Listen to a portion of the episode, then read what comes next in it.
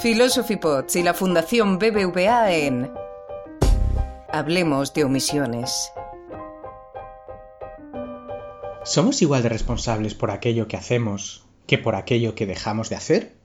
La pregunta, lejos de ser solo abstracta, tiene ramificaciones profundas en cuestiones prácticas tan importantes como la eutanasia y el final de la vida, la ayuda a la pobreza o la delimitación del delito de omisión al auxilio. ¿Hacer o no hacer? La responsabilidad por acciones y omisiones es un trabajo colectivo dirigido por Checho Ausín y Rosana Triviño, del que nos queremos hacer eco en Philosophy Pots. Arancha Sanginés entrevista a Checho Ausín. Que lo disfrutéis. Checho Ausín, bienvenido a Philosophy Pots. Hola, buenas tardes. Te suena el libro, ¿no? Me suena mucho, sí, me suena. Bueno, pues este libro que tengo ahora mismo encima de la mesa, Hacer o no hacer, la responsabilidad por acciones y omisiones, es un libro publicado por Plaza y Valdés en 2018, el que son editores Rosana Triviño, nuestro invitado de hoy, Checho Usín, y en el que han participado un nutrido número de autores, entre los cuales tengo el placer de encontrarme. Dime, Checho, ¿cómo presentarías este libro a quien no esté familiarizado con la literatura académica sobre acciones y omisiones? Bueno, pues en primer lugar diría que no es un libro estrictamente académico o no es eh, académico en demasía.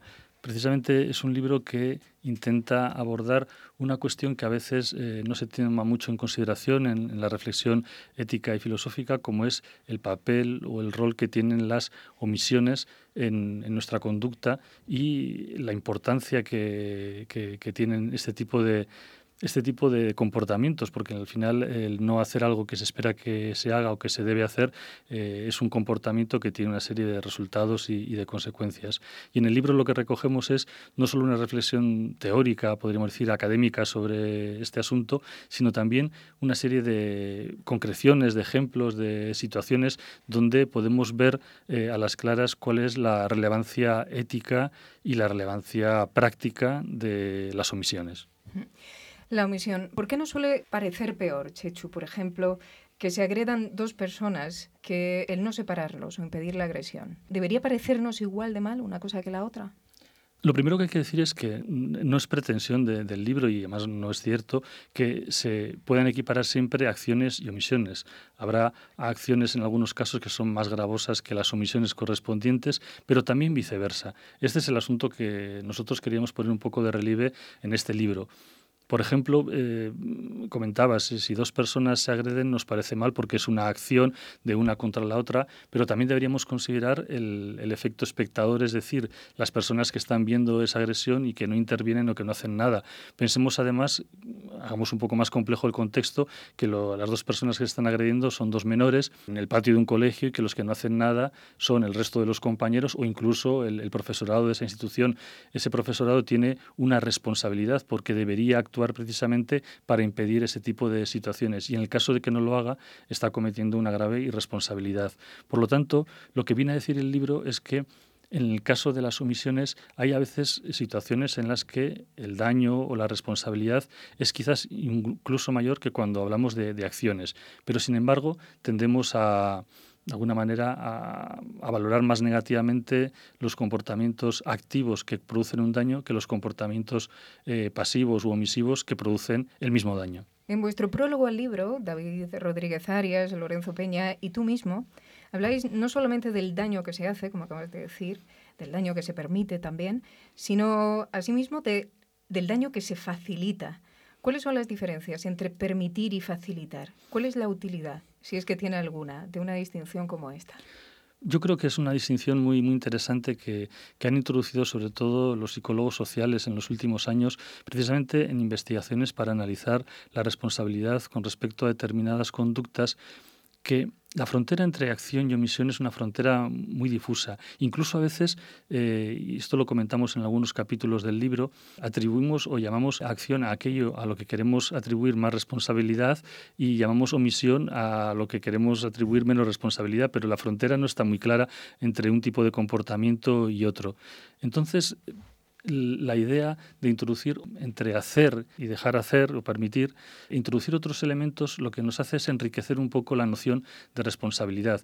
Quizás eh, uno no es totalmente responsable de algo en la medida en que permite o provoca un determinado resultado, un determinado daño, pero tiene algún tipo de implicación en ese resultado. Y ahí sirve bastante eh, este nuevo punto intermedio que puede ser el de facilitar, el de contribuir. En la lengua podemos encontrar muchos matices entre hacer y no hacer. Precisamente hacer o no hacer, que es como se titula el libro, tiene que ver con hacer o no hacerse cargo, ¿no? que es precisamente la, la idea de responsabilidad.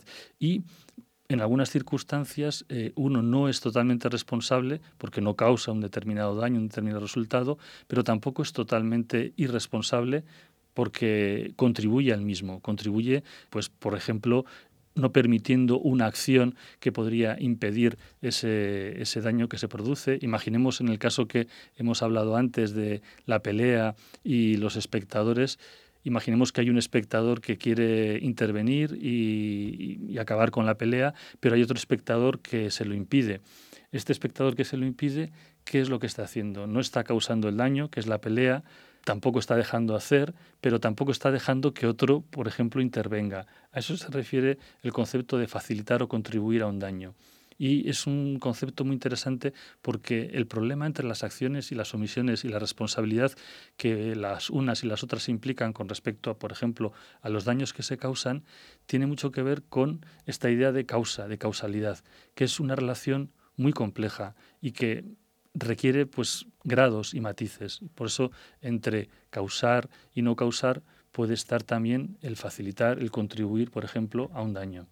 ¿Y quién es más responsable? ¿El que no impide la pelea o el que impide que se impida la pelea? Claro, Ahí realmente yo pienso que habría grados de responsabilidad, pero desde luego el que encima impide que se impida la pelea está contribuyendo más directamente al daño que el que simplemente observa. Aunque, como he dicho antes, en algunas circunstancias el observador tiene una enorme responsabilidad porque eh, en un contexto de expectativas sociales de la, de la acción, la acción, por ejemplo, de un profesor en un colegio, lo que se espera es que intervenga e intervenga para cortar ese tipo de conductas. ¿no? Claro.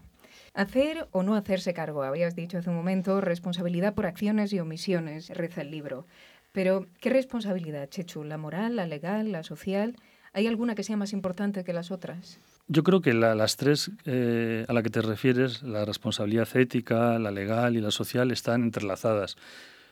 Probablemente eh, con respecto a, las acciones y a las omisiones existe un elenco ya de conductas que están tipificadas legalmente y que todos conocemos o deberíamos conocer. Es muy socorrido el caso de la, de la denegación de auxilio que está tipificada en el Código Penal eh, y también hay relaciones de parentesco o de dependencia, por ejemplo, de padres a hijos o de transportista a usuario de un medio de transporte, que incluye una serie de obligaciones que si no se cumplen, pues eh, realmente eh, implican una responsabilidad legal.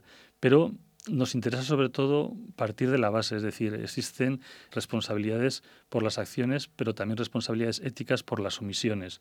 Estas responsabilidades luego muchas veces pasan al ámbito legal y además tienen que ver con la, con la perspectiva social precisamente porque las acciones tienen esa dimensión de esperadas o de expectativa de que se cumpla un determinado tipo de, conducta en el ámbito de, una sociedad o de un contexto, como puede ser, he dicho antes, un colegio o un medio de transporte, una relación eh, paterno-filial, etcétera, ¿no?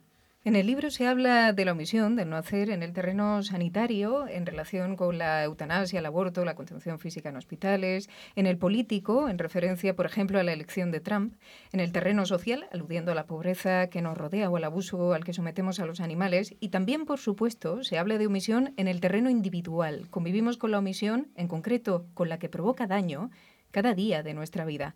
Cuando permitimos una vejación, cuando subimos el volumen de nuestro televisor para no escuchar una pelea quizá demasiado enérgica, cuando nos piden ayuda y volvemos la mirada.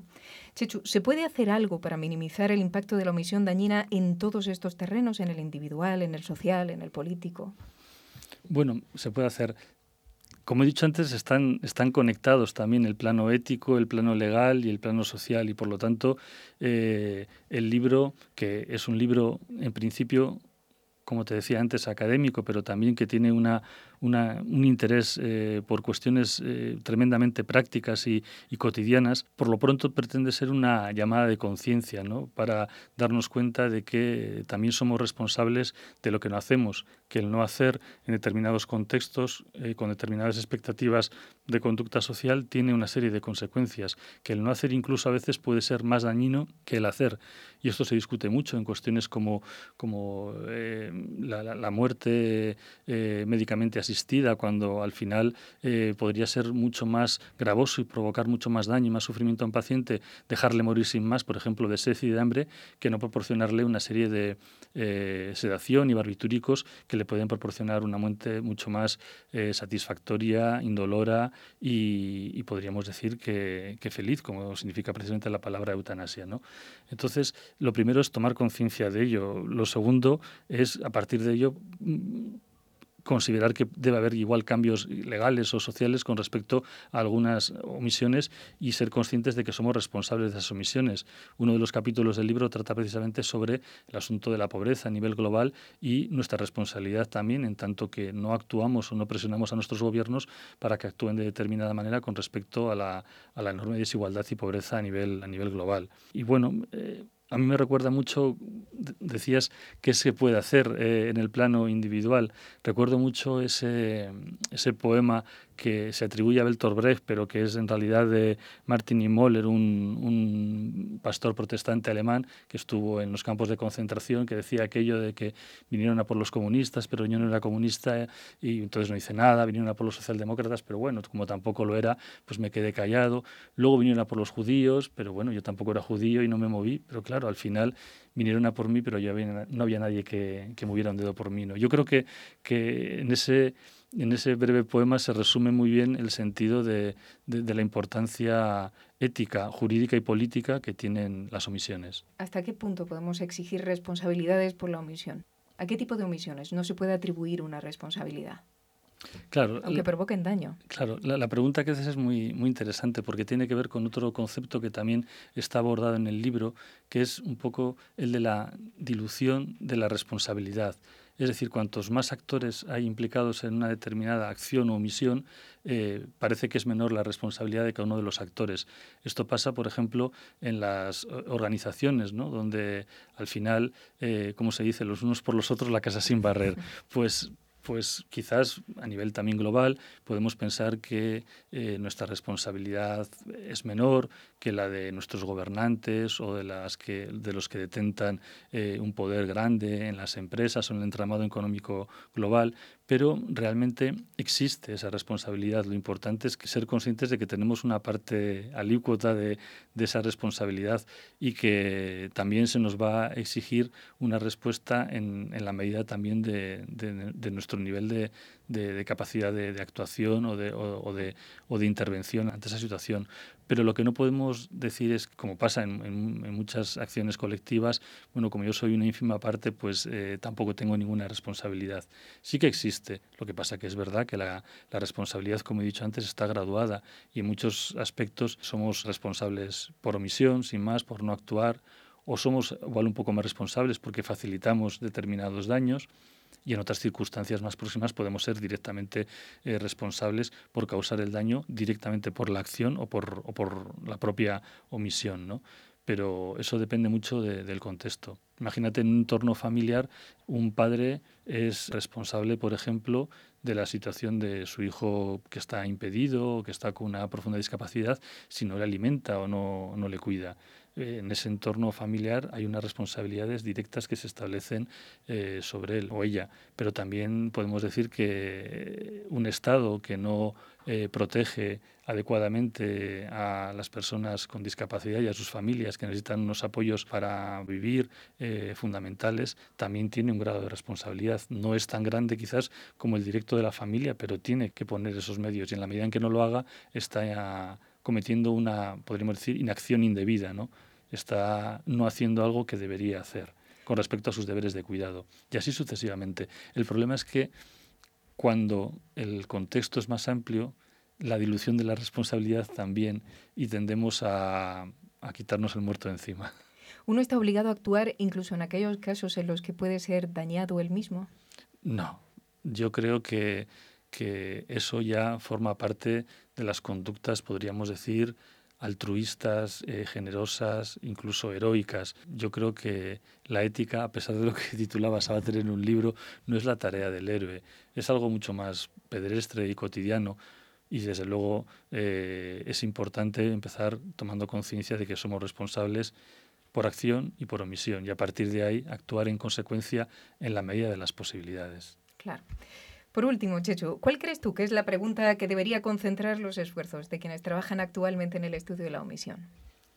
Pues yo creo que serían dos preguntas. Una es una que ya avanzamos en, los diversos capítulos de, este libro, y es ver cuál es el alcance, cuál es el, papel que tienen las omisiones para el juicio ético, jurídico y, político en última instancia, y reconocer además que tienen mucha importancia, también reconocer que eh, padecemos un cierto sesgo con respecto a la, omisión eh, y la vemos siempre más favorablemente que a las acciones, pero también una pregunta importante sería por qué eso es así, ¿no? Si al final esto supone un mecanismo adaptativo también y que nos permite pues vivir mejor o, quizás adaptarnos mejor a nuestro entorno o dar respuestas más rápidas. O, eh, Philippa Foot, una filósofa moral muy importante, decía que no podemos equiparar nunca las acciones y las omisiones porque no es lo mismo mandar comida envenenada a África que no mandarles ninguna ayuda no es lo mismo, evidentemente no, pero en los dos casos se produce un daño y los que le responden le dicen que también tenemos un grado importante de responsabilidad por no hacer lo segundo, ¿no? Pero ¿por qué? ¿Por qué tenemos ese sesgo a favor de las omisiones? Sería un, algo interesante para investigar desde la filosofía moral y desde la psicología social. Muchas gracias por haber aceptado la invitación de Philosophy Pots, Checho. Bueno, pues yo encantado de estar aquí y espero que podamos repetir.